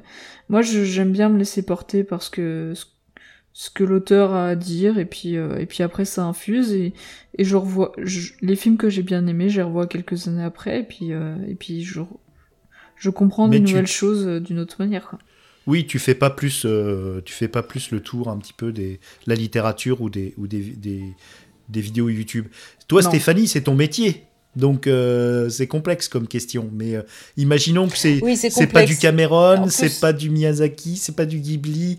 Imaginons, tiens, David Lynch. T'as jamais travaillé sur David Lynch? Est-ce que tu Non, j'ai jamais travaillé sur David Lynch. voilà, est-ce que quand tu vas voir un film de David Lynch, tu, tu lis avant, tu te renseignes avant Non. ou tu préfères te renseigner Non, après? non. Donc, quand je vais voir un film pour le plaisir, donc pas uniquement, euh, pas aussi dans un but euh, entre guillemets utilitaire, euh, je, vais voir un film. Donc, je vais regarder vaguement de quoi ça parle, est-ce que les critiques sont bonnes ou pas, mais je vais pas rentrer dans les détails. Je, peut-être parce que j'ai vu la bande-annonce qui m'a plu ou un truc comme ça, je vais aller voir un film et, je vais le regarder. Et en fait, que ce soit un film, un livre ou n'importe quoi, moi je pars du principe que c'est à chaque fois tout média est une rencontre. T'as ce que veut faire le réalisateur, ce que veut faire les, acteurs, ce que veut faire, euh, ce que veut te présenter l'œuvre, et la façon dont toi tu la reçois. Et parce que tu peux avoir adoré un, fi- un film ou un livre à 20 ans et le revoir 10 ans plus tard, te dis, Ah, mais c'est quoi ce truc? Comment j'ai pu aimer ça? Parce que tu es plus du tout dans le mood. Ou l'inverse. Ou t'apercevoir qu'une œuvre que tu as regardée à 10 ans, à 20 ans ou à 30 ans, des années plus tard, elle fonctionne toujours autant et tu t'aperçois qu'il y a encore un nouveau truc derrière qui te parle et compagnie. C'est vraiment un, c'est vraiment un récit, une, une, une œuvre et c'est une rencontre. Bon, ça fait un peu Otis dans, dans Astérix et Cléopâtre, mais c'est vraiment une rencontre. Donc euh, là, j'ai fait une première rencontre avec le garçon et le héron, que je, euh, avec tout ce que je savais déjà sur Hayao Miyazaki, avec tout ce que je savais déjà sur le studio Ghibli euh, et sur, euh, sur cet univers-là. j'en ai reçu une impression que je vous ai racontée. Euh, je vais la, la digérer un peu, je vais attendre un peu. Bon, il se trouve que je vais cer- certainement le revoir la semaine prochaine euh, parce que j'ai un passage euh, dans un cinéma parisien au moment où on enregistre le podcast, hein, pas au moment où la capsule sera diffusée. Mais euh, après, je vais le revoir plus sérieusement, peut-être plus tard en DVD, ou euh, peut-être que je vais retourner au cinéma parce qu'on va me dire tiens, euh, est-ce que tu veux venir le voir avec moi? Pourquoi pas? Mais ça sera différent encore. C'est euh, comme un premier, euh, un premier date.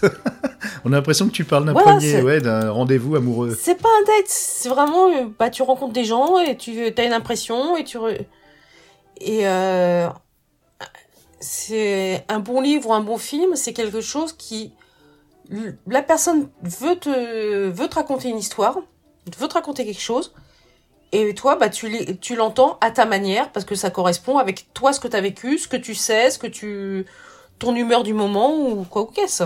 Mais est-ce que tu prends pas du plaisir euh, quand, euh, par exemple, là, ce que vous avez fait avec Nausicaa tout à l'heure, en, soulevant un, problème avec le, se plonger dans l'imaginaire, le créateur, le world builder, qui vit dans l'imaginaire et qui se coupe de la réalité, euh, ça, j'ai vraiment eu du plaisir à comprendre ça grâce à vous.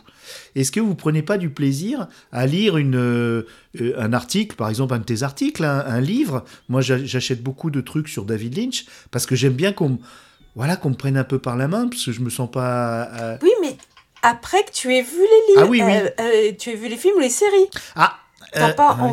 T'as pas envie qu'on vienne t'expliquer Twin Peaks avant d'avoir vu Twin Peaks? Alors non, justement, si euh, la saison 3, euh, elle avait une réputation euh, incroyable de, Twin Peaks, et j'ai pris Canal Plus exprès, et pendant 5 ans, je l'ai pas regardé. J'ai acheté le Blu-ray, et j'avais peur de le regarder, j'ai écouté un podcast qui avançait un peu dans le truc, et du coup, ça m'a, j'ai pris plaisir à la regarder. Alors que c'est un- une œuvre complètement hermétique. hein. Alors là, euh, la saison 3 de Twin Peaks, il faut s'accrocher. mais... Mais là, tu parles de la saison 3. Ouais. Oui. Les premiers, euh, t'avais vu la, la Oui, saison oula. 1 et la saison 2 Ouais, avant. ouais, ouais, donc tu vrai. connaissais quand même l'univers de Twin Peaks. Ouais, mais là, on part sur complètement autre chose, hein, honnêtement. hein. Oui, mais c'est ce que je veux dire, c'est que si je te prends un exemple, euh, Massacre à la tronçonneuse, parce qu'il va falloir que je le vois, je le revois il y a pas longtemps, dans pas longtemps. Massacre à la tronçonneuse, tu le vois. euh, Est-ce que tu as envie qu'on te décortique le film en te disant il va se passer ceci, cela, et ça veut dire ceci, cela, alors que tu n'as pas encore vu du tout le film Mhm. ou qu'on te dise, écoute, c'est un grand film d'horreur euh, parce que ceci est parce qu'il fait date dans l'histoire pour raison, regarde-le et après on en discute et après je t'explique. Ouais. Moi, je préfère d'abord le voir une première fois ou le lire une première fois de façon euh, découvrir complètement. Et après, oui, je vais aller creuser, je vais aller voir, je vais aller raconter qu'est-ce qui se raconte, comment ça s'est passé, comment ça a été tourné, compagnie. Là, je vais me passionner D'accord. Mais parce que j'aurai la base qui est l'histoire qu'on veut me montrer ou Mhm. qu'on veut me raconter. D'accord. Je la co- je l'aurai connue, je l'aurai vue. Oui, oui. Après, je vais aller creuser derrière. Ah oui, quand même, tu prends plaisir à creuser derrière et puis à, ouais, ouais, à recevoir Oui, des- mais ouais. derrière, pas Ouais. avant. Oui, oui. Oui, tout à fait. Mais euh, après, oui. t'as jamais été déçu, genre, euh, de découvrir certaines choses? Ah non, j'adore, moi, découvrir. Moi, j'adore qu'on me dise Ah, mais là, euh, tu sais, euh, par exemple, il y a des détails. Là, on a fait une émission sur euh, les influences d'aliens. Donc là, j'ai découvert plein de trucs en faisant des recherches. Et je me suis. C'est la première fois que je regarde un film avec le commentaire audio. Donc j'ai regardé le film euh, Alien avec le commentaire audio. Euh, c'est une toute autre vision du truc. Mais j'ai pris un plaisir énorme à préparer cette émission. Parce que j'ai appris plein de trucs. Et moi, je trouve qu'il y a plus de plaisir à apprendre des choses. Alors, d'un point de vue général, hein, que, euh, que de rester sur un quant à soi quelque part. Mais bon, ça c'est. Voilà. Oui, Et non, non, vous- c'est un point de vue. Mais moi, moi, tu vois, par exemple, il y a des auteurs que j'ai arrêté de lire à cause de ce que j'ai appris après. Ah, oulala, oui, alors là, on dé- Que tu as appris sur l'aute- Sur l'auteur. ou l'autrice, Ouais, ou euh, que tu as appris sur je- l'œuvre. Je pense que c'est sur l'auteur, ouais. Euh, Les deux. C'est- Il y a des œuvres, euh, bon, euh, voilà. Mais c'est après c'est des cas, euh, sur les mentir, hein, intentions. Oui, alors Ouais. si, on, pa- si on pense à Marion Zimmer Bradley, je pense qu'il y a Oui. beaucoup de gens qui ont arrêté de lire Ténébreuse quand ils ont appris euh, euh, euh, le passé criminel de l'autrice, on va dire. Oui, Voilà. non, mais il y a pas, il y a pas que, y a pas que elle, hein, mais je veux dire de manière générale, euh, il y a, il y a certaines, euh, comment dire, par exemple les, con- les conditions de travail, par exemple. Les conditions de travail, Oui. c'est un truc, euh, surtout dans le jeu vidéo. Moi, ça m'a déjà fait, Ah. euh, tu vois, je suis fan de, du travail de David Cage, donc David Cage qui a fait euh, euh, Beyond Two Soul et euh, le truc avec euh, Human, euh, des trucs avec les androïdes. Je- Detroit Human. Merci. Euh, David Cage, euh, c'est quand même... il est pas ouf, quoi. en, ter- en termes de conditions de travail, bon, on a mieux. Blizzard, bon, on n'en parle même pas. Donc tu vois, moi, ça, ça compte dans les trucs où parfois je me dis, ouais, l'œuvre, elle est bien, mais derrière, qu'est-ce qu'elle a coûté? Et, euh, Oui. et c'est pour ça que parfois je suis un peu frileuse à, à creuser, parce que je sais que ce que je vais trouver derrière. Mais après, je comprends totalement le fait que t'adores les détails, euh, comment ça a été fait, etc. D'a- d'a- D'aller dans la profondeur de, de l'œuvre.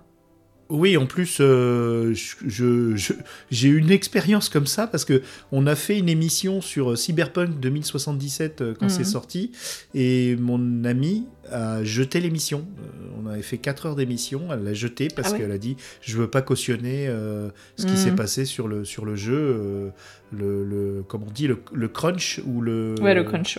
le crunch. Le crunch. Eh bien, je on te- va passer à quelque chose de, de plus, euh, de plus joyeux, parce qu'il y a eu un autre événement dont on voulait parler euh, dans cette émission. Presque, on voulait en plus en parler que du film. C'est la sortie du, du livre chez Sarbacane, de, toujours du même auteur, euh, Le voyage de Shuna, qui a une histoire incroyable. Qui va en parler en premier? Ah, bah vas-y Stéphanie, fais-toi plaisir. D'accord. Je le sens, tu vois. Le-.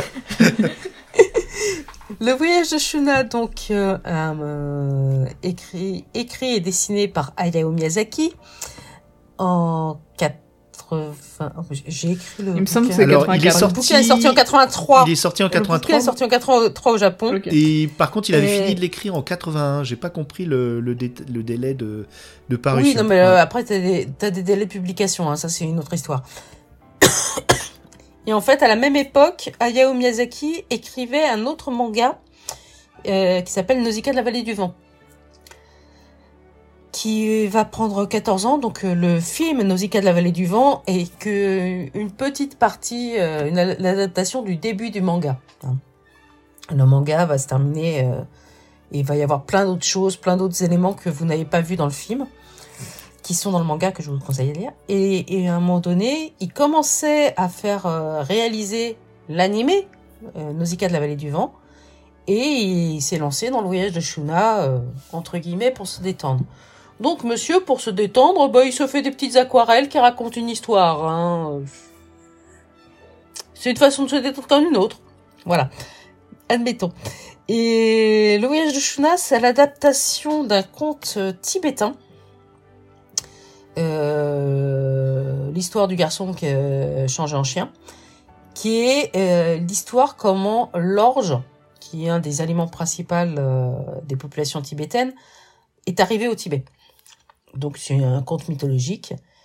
Et voyage de Shuna, bah, c'est cette histoire adaptée à la sauce Miyazaki, hein, donc euh, ça a été modifié euh, très largement sur la façon dont euh, un jeune garçon perdu dans les montagnes, euh, jeune prince d'un village, va partir à la recherche de graines dorées pour améliorer l'ordinaire de la vie de, de ce village et va rencontrer en chemin des marchands d'esclaves, euh, des créatures étranges, une jeune fille euh, dont il va tomber amoureux et va revenir au final dans son village avec les graines.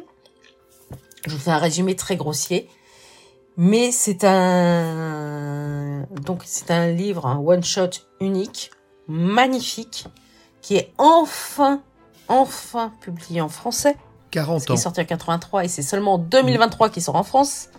Et je crois qu'il n'est pas sorti en en, plus- en- en anglais non plus. Hein. C'était vraiment quelque chose qui Si, il est sorti en anglais également Mais- en 2022. Ah, 2022, oui. Mais euh, je veux dire, ça Voilà. fait... Il est il est resté 40 ans inconnu du public occidental, quasiment. hein. Il était peut-être Oui, pour les spécialistes. euh, mais moi, j'ai Bah, cru que c'était- c'était c'était un truc récent parce qu'il a, une- il a une modernité euh, qui est incroyable. C'est en lisant la postface, qui est très bien faite d'ailleurs, que j'ai découvert que c'était une œuvre qui avait 40 ans. Mais la postface, c'est faite par le traducteur anglais Mm.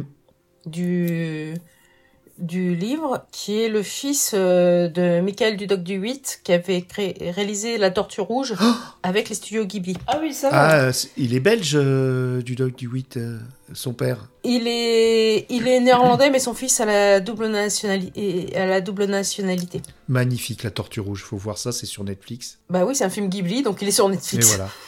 Ah ouais, ouais. Et euh, donc, en fait, euh, le voyage de Shuna, c'est déjà c'est très beau, l'histoire est très belle, c'est C'est pas vraiment, bien, c'est pas vraiment euh, un manga.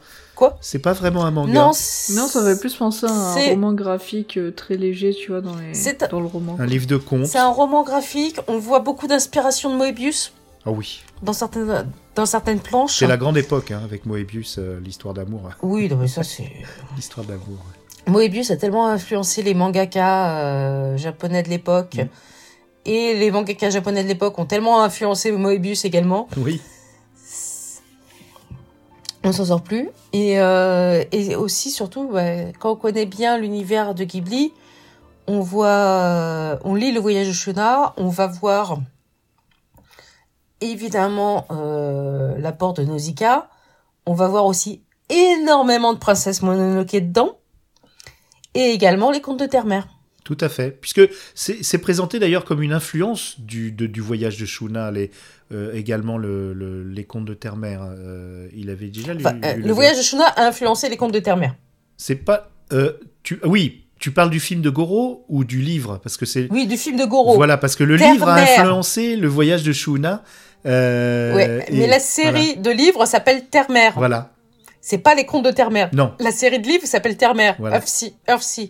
c'est ça. Donc, euh, quand je dis les contes de terre-mère, c'est le film. C'est le film. Mais la série de livres d'Ursula K. Le Guin, oui, effectivement, c'est, ça fait partie des livres préférés de, des Miyazaki père et fils. Donc oui, ça a influencé. Le euh, voyage du Shuna. Et, et bon, bah, qui a donné le film qui est très controversé. Et euh, Nausicaa, alors, toi, tu t'es régalé. C'est cam. moi, je vais pas te mentir, hein, j'ai préféré au film, donc euh, j'ai préféré ça au, au garçon et le héron. Donc bon, Ouais. voilà, je peux pas. On retrouve du grand Miyazaki, on retrouve Nausicaa, on retrouve la nature, on retrouve euh, Mononoke, on retrouve euh, tout, tout ce qu'on aime dans les grands classiques de, de Miyazaki. Donc, euh, Et on un- retrouve le, le, le calme aussi, qu'on n'a Oui. pas dans le film. Le film, est, euh, il a beau avoir quelques passages de, de paysages, il est mené à tambour battant, et euh, moi, je suis ressorti un peu fatigué, Bah, moi, épuisé. Moi, je t'avoue que je manquais de nature dans, dans ce film. Oui. Je, je- et, et pourtant, euh, quand il le fait, il le fait excellemment bien. Mais quand tu vois le voyage de Shuna, la- la- le livre qui est, qui est un très bel objet, l'affiche qui est, qui est incroyable, bah tu te dis, euh, ouais, c'est ça, en fait, c'est ça que j'aurais voulu, mais en film. Et pourquoi, pourquoi c'est pas lui qui a adapté? Euh, le, le garçon et le héron reste un, un excellent film, hein, mais quand quand t'as la surprise de ça derrière, bah c'est vrai que pour moi c'est dur de préférer euh, le garçon et le héron de, au voyage de Shuna, même si c'est pas le même média, même si bien sûr, oui, euh, voilà, faut... Ouais. mais c'est vrai que euh, clairement euh, c'est tout ce que j'aime dans Miyazaki et bah j'ai retrouvé euh, retrouvé tout ce que je voulais dans dans le bouquin. Et euh, il y a- Exactement. il y a un truc dans, dans lequel Miyazaki excelle, c'est les, les jolis paysages et les, et les créatures euh, qu'il qui peut inventer. Et d'ailleurs, on trouve le... Ah, je sais plus leur nom, là, les espèces Le de- Yakuru? Hmm? Le Yakuru, le... Ouais, ouais, ça, c'est c'est ma bestiole C'est la monture du, du jeune héros, Mm. euh, une espèce de, de euh, comment on peut appeler ça, une antilope euh, costaud. Ah, je dirais que c'est- un croisement. Un genre de cerf, hein. c'est un croisement entre une antilope et un cerf. Ouais, Oui. voilà, Et qui est dans Princesse. Mo- bah, D'ailleurs, le personnage, c'est c'est typiquement dans Princesse Mononoke, euh, le, le, le, le, le Eh ben, prince. dans Princesse Mononoke, l'anti- euh, la monture de Ashitaka s'appelle Yapuku d'ailleurs. hein. Oui, oui. Par contre, il y a un truc étrange, c'est ces grandes. On retrouve ces grands géants qu'on trouve à la fin de Nausicaa, des espèces de géants. euh, euh, Il y a vraiment des choses qui sont pas du tout expliquées hein, d'ailleurs. hein. On est dans le monde des dieux, on est dans le monde euh, de la magie, de la science-fiction peut-être. c'est peut-être un monde post-apocalyptique, on en sait peut-être peut-être peut-être qu'un jour, alors c'est partir un peu loin, mais peut-être qu'un jour il fera l'œuvre qui, qui permettra de faire le lien entre tout. Mais euh, Ah, il y a de la cohérence. c'est- hein. Bien qu'il hein. pas, c'est bien que tout soit pas expliqué. Tu, tu peux aussi euh, dépasser. Ça, c'est ce que j'aime bien, contrairement au film où euh, ils, ils se sentent obligés même de t'expliquer les blagues qu'ils ont fait trois secondes. Hmm. Ah, ben ça, c'est les Américains. Oui, alors ça, oulala. Ouais. Moi, c'est un truc que je trouve insupportable. Enfin, c'est te prendre vraiment pour euh, pour quelqu'un qui réfléchit pas. Euh, J'aime bien quand on te laisse une part de mystère aussi dans, dans les œuvres de manière générale. Je trouve que voilà, tu déjà ça invite à discuter entre personnes. Euh, quand vous êtes plusieurs à regarder, à regarder, à voir une œuvre à lire une œuvre, peu importe, euh, tu dis bah il y a peut-être des trucs que t'as manqué parce que t'as pas l'explication et puis tu te rends compte que t'es pas le seul et puis ça crée des théories euh, absolument incroyables sur internet et ensuite euh, bah, je pense que dans la vie euh, t'as pas les explications pour tout parce que sinon si on part de ce point là pourquoi pourquoi nous on est là en fait Euh, à quoi à quoi sert l'humanité? Euh, donc je pense que c'est bien que dans les œuvres aussi bah, t'aies cette part de mystère qui te permette que l'œuvre soit plus immersive que euh, des œuvres où euh, bah, le, le moindre petit truc, faut, faut absolument pour être sûr que tu comprennes tout, ils te l'expliquent cinq fois et puis ils insistent bien dessus. Hein. Euh, c'est pas utile en fait, c'est pas utile la vie, la vie fait que tu ne comprends pas tout. Et c'est ça qui fait marcher l'imagination et c'est comme ça que tu crées tes propres mondes, tu crées tes, propres, tes propres imaginaires et, c'est ça qui est, qui est fascinant. Et toi, Stéphanie, par rapport à ce livre, euh, c'est un livre qui permet de décoder aussi le début de, de- de la carrière de Miyazaki, puisque effectivement, tu disais, euh, on voit euh, Mononoke, on voit Nausicaa. J'ai par lisez le manga Nausicaa. Je sais que c'est beaucoup de volumes, ça coûte un peu cher. Vous pourrez les trouver en occasion, mais il faut lire absolument la Et BD. je rappelle- le manga. Un petit détail, Mhm. il y a aussi une source qui est souvent gratuite de, de manga et qui est tout à fait légale. La bibliothèque. C'est la bibliothèque près de chez vous. Ouais. Ouais, Vive sauf les quand t'habites bibliothèques. à- Et- Sauf quand t'habites au fin fond de la campagne. Mais... mais Bah, souvent, il y a des bibliothèques. sauf quand hein, t'habites au fin fond de la- ouais, qui- La campagne, mais... euh, Bah, le problème, c'est que t'arrives et en fait, t'as déjà tout lu et ils sont pas les nouveautés. Donc, euh... Oui, les petites bibliothèques, c'est compliqué, mais t'as aussi mais- beaucoup de bibliothèques euh, en ville. manga BD, c'est incroyable ce que les bibliothèques ont et ce que, par rapport au prix des. Oui, budget. Du, du, médium, euh, c'est tellement rentable d'aller lire à la biblio. hein. Même en après. D'ailleurs, euh, D'ailleurs, avec l'inflation, euh, le prix du, le prix du, comment dire, du, du papier, euh, là, on voit que ce, ce livre est quand même à plus de, je vois pas, c'est écrit tout petit, mais je crois qu'il a plus de 25 euros. C'est quand même, euh, c'est un beau livre, mais ça sera pour Noël, je pense, hein, euh, parce que il est petit, c'est pas non plus un grand grand volume. Euh, ouais, ça sera plutôt Alors, accessoirement, en plus, ils ont ils l'ont agrandi par rapport à la version japonaise. Ah ouais ah, tant La version japonaise, Ça, c'est vraiment la taille d'un- d'un petit livre de poche. Ah, je supporte plus ça. J'adore les, les versions Voilà. prestige. Je viens de recevoir. euh, là, je rachète tout. euh, pas euh, Urasawa et puis euh, et Blame euh, et toute la toute la clique Euh. Euh, là, je viens de recevoir Biomega 2. Quel plaisir de, de, de, de voir euh, les dessins dans des grands des grands volumes. Mais même euh. Nausicaa, hein, Nausicaa, si c'est pas en grand volume, c'est illisible. Alors, hein. il est, Non, il est en Nausicaa, grand il volume. est- est Ouais, en- il était déjà en grand volume. En Oui, France, oui, il était déjà, volume. mais euh, je veux Ouais. dire, s'il avait été mis en petit volume, ça aurait été Ah non, c'est insupportable. illisible. Ouais, insupportable. Parce qu'il y a beaucoup de détails, effectivement, et beaucoup de crayonnés euh, très, très Moebius. Euh, Est-ce que tu as encore des choses à dire sur le livre avant de passer à la dernière partie de l'émission, euh, Stéphanie? À part qu'il faut le lire et qu'il est magnifique. Oh, ça c'est vrai. Qu'est-ce que je peux vous dire? Je veux, je vais pas vous spoiler le, le livre. Non Lisez-le, il est magnifique. Regardez-le et euh, faites-le vous offrir à Noël si, Voilà. si c'est trop cher pour vous. Et vous allez l'offrir, euh, c'est sûr. Demandez à votre bibliothèque de quartier qu'elle le Oui, prenne et absolument. ça fera plein d'heureux. Ouais, absolument. Ouais, il faut qu'elle fasse ça. Donc, Stéphanie, on t'a sous la main. Tu es journaliste professionnelle Et euh, justement, comme nous, on ne l'est pas, on voudrait connaître un petit peu euh, la façon dont tu travailles euh, autour euh, notamment bah, de, de, de, de, de ce que tu as pu produire par rapport au studio Ghibli, Miyazaki. Comment tu travailles? Quelles, quelles sont tes sources? Est-ce que tu, tu prends des rendez-vous secrets, cachés? Ah ouais, sous le manteau ça et tout, avec un Ouais, ouais, ouais, et un- est-ce que- et, un, et un chapeau pour te cacher, c'est Euh, ça? Ouais. Non, je prends pas de rendez-vous secrets cachés. Je prends des rendez-vous. Je vais rencontrer des gens.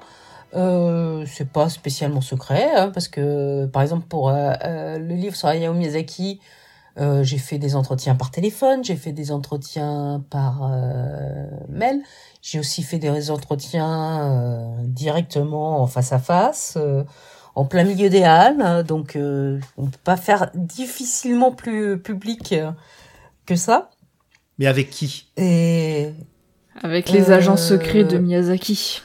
Non, mais que- non, en plein milieu des halles, c'était avec euh, euh, l'une des responsables du forum des images.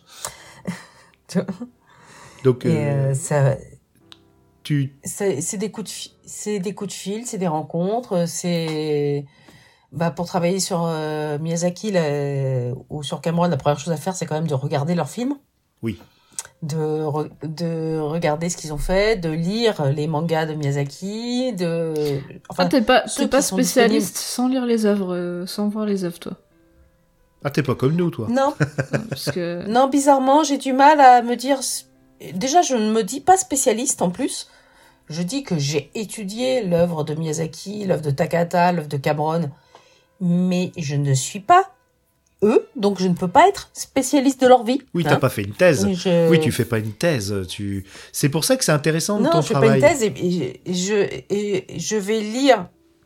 Je vais lire et voir ce qu'ils ont produit déjà. C'est une première. C'est la source principale quand même, hein, ce qu'ils ont produit. Après, je vais lire et voir ce qui a été fait autour d'eux, ce qui a été dit sur eux. Je vais rencontrer. À quel moment tu, Je- tu, tu as le projet en main? Est-ce que tu, tu pitches ça à des maisons d'édition ou c'est des maisons d'édition qui viennent te voir? Alors, pour les livres sur euh, Miyazaki et Takahata, c'est Inis qui sont venus me, euh, qui sont venus me trouver. Et depuis, bah, je leur propose des, des idées et on discute. Ouais, c'est une bonne idée. Non, c'est pas une bonne idée. Euh, Lance-toi là-dessus, on y va. Euh, J'ai des projets euh, avec euh, d'autres maisons d'édition. Pareil, je l'ai proposé. Euh, J'ai dit, voilà, ça serait intéressant qu'on fasse Est-ce qu'ils mobilisent des, des réseaux aussi pour t'aider à avoir des contacts ou tu, tu es vraiment freelance total et c'est toi qui te débrouilles euh, pour trouver les coordonnées de Alors, telle ou je telle me personne? débrouille un maximum, mais après, si euh, si mon éditeur euh, me dit, bah tiens, au fait, j'ai le contact de telle personne, ça peut être intéressant, ok, vas-y. Ou c'est moi qui vais dire, excuse-moi, est-ce que- puisque euh, fait, les les gens ont tous un passé, et donc euh, peut-être que mon éditeur, dans une vie antérieure, il a eu l'occasion de discuter avec telle personne. Est-ce qu'il a le contact euh, ou euh, est-ce que je connais quelqu'un qui, d'un côté, a le contact de telle personne. Là, typiquement, par exemple, au début du mois, j'étais aux Utopiales. Là, tu rencontres plein de monde de la science-fiction, plein de monde de la SF. Euh, L'année dernière, aux Utopiales, j'ai discuté avec le responsable euh, de l'animation euh, qui s'appelle Fred. Euh, lui, c'est une mine. C'est une, mi- une source d'informations formidable. Donc, je l'avais interviewé pour Animeland pour quelque chose de bien précis qui était la venue de Rintaro en 2022 aux Intopiales. Mais c'est quelqu'un qui va pouvoir me donner des informations par-ci par-là sur telle chose, tel détail et, et me dire ah mais tiens en fait il m'a dit ça, est-ce que je peux le recontacter sur telle autre chose? C'est quelque chose qui va se faire comme ça euh, au fur et à mesure. oui, on tu, rencontre fais, des tu te gens, fais un on- maillage de connaissances et de personnes, euh, de spécialistes, etc. Voilà. Et c'est comme ça qu'après tu, tu recoupes les informations petit à petit. euh. Voilà. Tu recoupes les informations, tu vas chercher des informations. Tu as des mines. euh, Bon, je parlais des bibliothèques et effectivement, habitant à Paris, j'ai une immense chance d'avoir euh, l'accès à tout le réseau des bibliothèques de Paris, plus la cinémathèque française, plus euh, X choses. Et là, t'as des... si tu farfouilles bien, déjà, tu as une mine d'informations dessus. Et à partir de là, euh, tu as l'info sur tel euh, livre, sur tel truc. Du coup, tu dis, bah, au fait, euh, cet auteur-là, est-ce qu'il est, est-ce qu'il a d'autres choses à me dire? Tu passes un coup de fil, tu. Mais tu as pas choisi euh, dans, dans le monde, du manga, tu travailles pour le magazine Animeland, tu fais des livres. Le monde du manga, euh, c'est difficile d'avoir euh, les mangaka ou les, les gens de, du Japon. Euh, J'ai cru comprendre que c'était assez difficile de les, de les joindre quand même. C'est très très compliqué parce que il faut passer par l'éditeur français et par l'éditeur japonais et par les agents et souvent beaucoup ne parlent pas autre chose que le japonais. Moi, je ne parle pas le japonais. Donc il faut tomber, il faut tomber sur des, euh, des auteurs. euh, faut faire traduire les questions, faut faire traduire les réponses. euh, c'est long, c'est long et compliqué. Mais c'est faisable. T'as t'as déjà pu euh, interviewer quelqu'un du, du studio Ghibli? Oui, euh, Steve Alpert, celui qui, euh, l'américain qui travaillait au studio Ghibli. Et, euh, donc lui, il n'y a pas eu de souci, il parle très. Et, euh, donc euh, je l'ai interviewé bah, une fois qu'il a pris sa retraite, mais il n'y a pas de souci. Euh, là, on a d'autres noms du studio Ghibli dans le prochain numéro d'Animeland, qui va être consacré à Hayao Miyazaki. Donc je peux pas trop en dire parce que il est en cours de rédaction. Mais oui, on peut parler, on, on peut parler aux gens de. Mais du coup, ça se fait par mail, j'imagine, plus que en vocal ou. Euh, bah, il y a un décalage horaire. Donc, euh, ça se fait par mail. Après, à Nimeland, on a au moins une personne qui est sur place au Japon. Donc, on- il peut aussi, euh, à l'occasion, faire des interviews en direct, surtout que lui, parle le japonais et, euh, également traducteur euh, de japonais. C'est lui qui a fait notamment le doublage de euh, la traduction pour euh, Shin Godzilla, euh, Godzilla Résurgence euh, d'Hideaki Anno. Coucou Emmanuel. Ou on dit pas assez Donc, merci à tous ces traducteurs euh, qui nous amènent tous ces mangas. C'est un- c'est une sacrée profession. T'as pas fait de traduction, toi? Tu es resté dans le, dans le monde du journalisme? Ah si, je fais de la traduction, mais de la traduction de l'anglais vers le français ou du français vers l'anglais, et pas en manga. Ouais, pas, pas du japonais euh, ouais, ouais, au français. Non, je parle pas japonais. Tout ce que je connais en japonais, c'est euh, deux trois mots de politesse, euh, oui, moi. quelques mots pour commander à manger et Ah, beaucoup beaucoup de mots pour euh, expliquer en japonais comment je vais euh, te projeter ou t'étrangler ou te faire une soumission parce que je fais du judo. Voilà. Eh ben c'est intéressant tout ça, mais quel est ton plus beau souvenir d'interview pour un, pour un projet? Parce qu'on a fait plein. C'est quoi ton plus beau souvenir? Oula, il y en a beaucoup. Alors, j'ai deux souvenirs qui, qui sont euh, assez incroyables. Euh, Il y en a un, c'était pour le livre sur Akira où j'ai interviewé le coloriste Steve Olive, qui a un très très grand nom euh, de la de la Du comics, parce que c'est les comics qui étaient du colorisés. comics? Ouais. Voilà, donc c'est euh, voilà, donc il a il a il a fait euh, il a colorisé Akira, mais il a énormément travaillé avec DC, avec Marvel et sur des titres euh, magnifiques qui étaient très intéressants. Et une autre fois, c'était un, truc complètement probable. Et j'ai interviewé un des un, musicien qui fait, qui était spécialisé pour les concerts autour du jeu vidéo. Je l'interviewais pour une lettre d'information euh, professionnelle qui s'appelait Electron Libre. Et euh, je lui parle euh, comment ça se passe, vos, groupes et compagnie, machin, et tout ça. Et, euh, je l'interviewais donc pour moi 6h, 6 heures du soir, pour lui 9h du mat.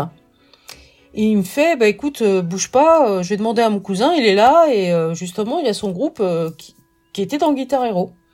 Ok Et il a, il commence à hurler, hey Steve, viens là J'ai une, une journaliste française qui, qui me parle de ça, viens, viens lui expliquer comment t'as bossé avec euh, Guitar Hero. Le fameux Steve euh, au téléphone qui m'explique, euh, oui, Steven Tyler, Non. Aerosmith. Ah, c'est ouf. Comme ça au débeauté. Et là, t'es fait, ah, ok, tout va bien. Tout va bien. Je, je passe une très bonne journée. Voilà, là, c'était une fin de journée parfaite pour moi. Et en plus, c'était super intéressant. Et euh, je lui parlais d'Aerosmith sans lui parler directement de de sa vie perso compagnie, mais vraiment de, la partie business, de la façon de reconnaissance. Donc, euh, c'était une façon de parler d'Aerosmith complètement différente. C'était super intéressant. J'ai fait, euh, j'ai fait des interviews. Euh, c'est pareil quand tu interviews un auteur. pareil, j'ai fait des interviews utopiales. interviews un auteur que tu, qui te raconte des choses mais formidables. En fait, les interviews c'est souvent génial.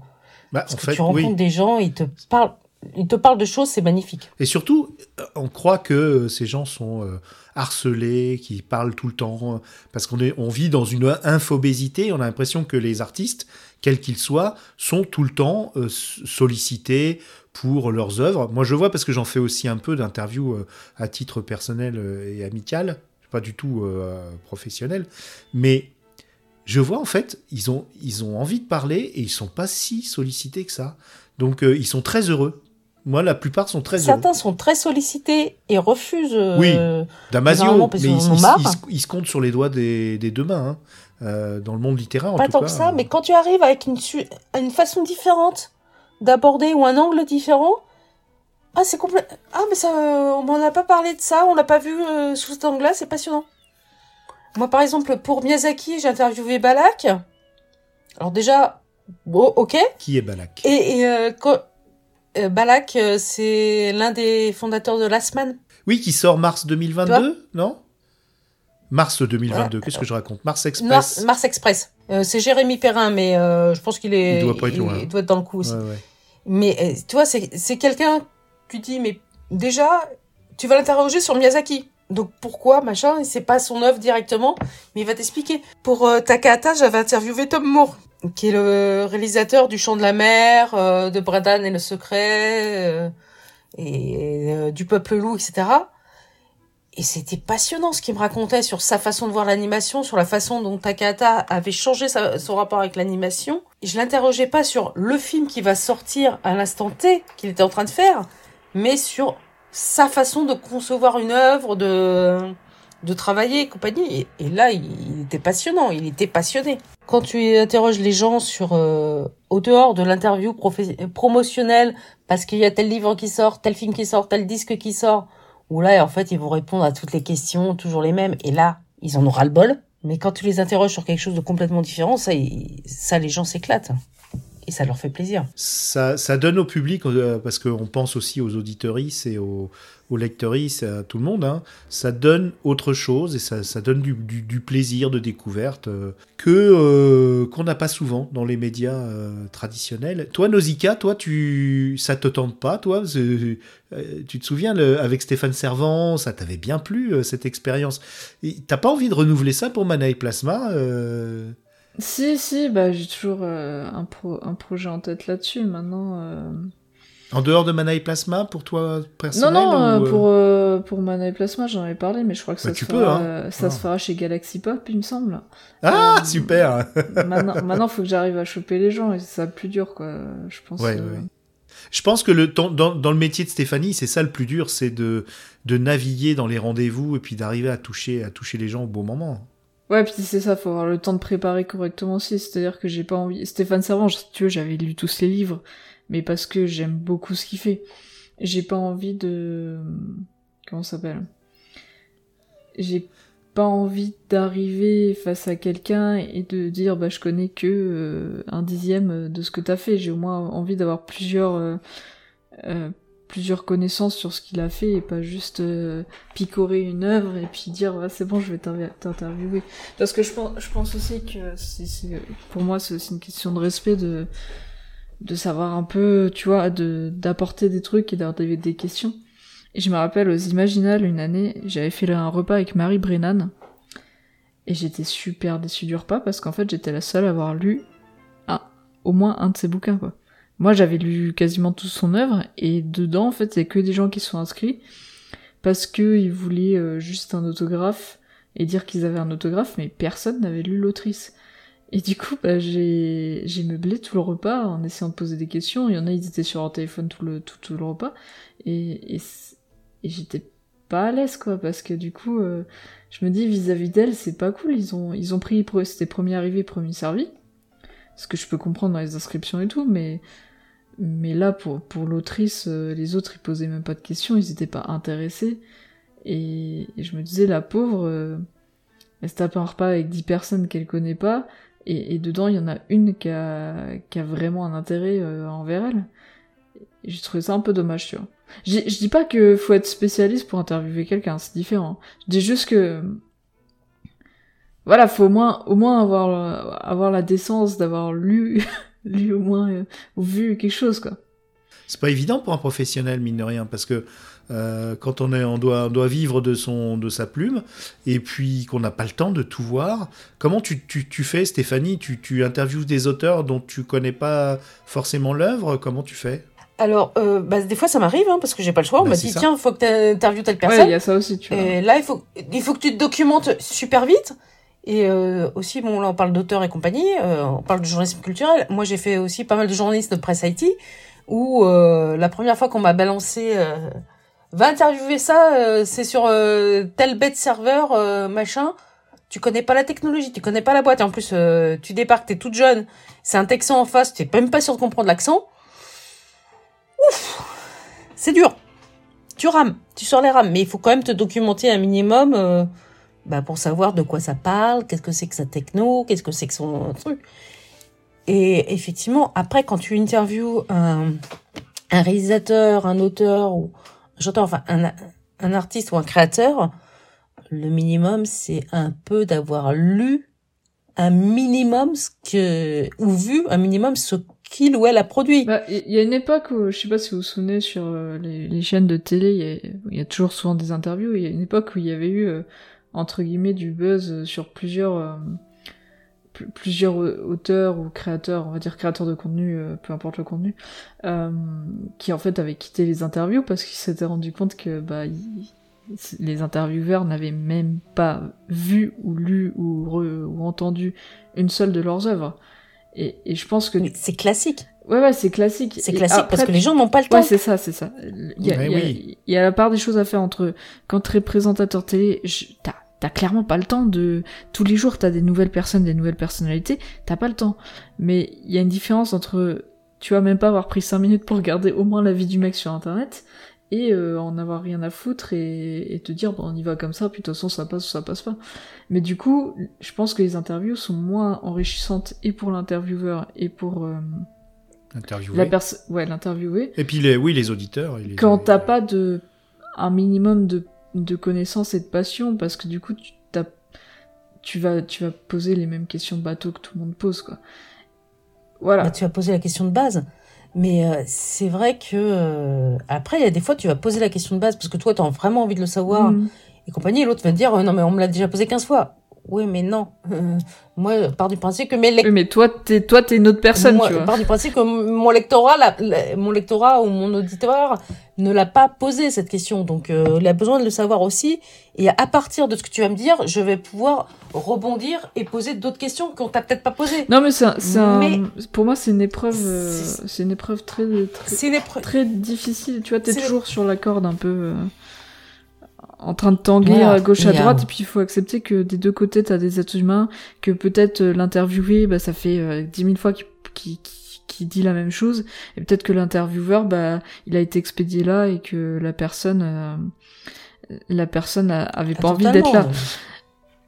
maintenant t'as le, t'as le jour, t'as l'heure, t'as le jour, t'as le fait que des fois, bah, t'es pas en forme, euh, euh, t'as le la langage, euh, ouais, ça- toi t'es, t'es pas en forme, l'autre personne en face est pas en forme. Je pense qu'avec l'expérience, Euh, ça se gère. euh, je pense que Stéphanie, euh, c'est pas, je fais pas mystère. Tu as une, t'as une petite expérience. Hein, t'as, t'as- t'as une bonne dizaine d'années seulement dans le métier, mais quand même.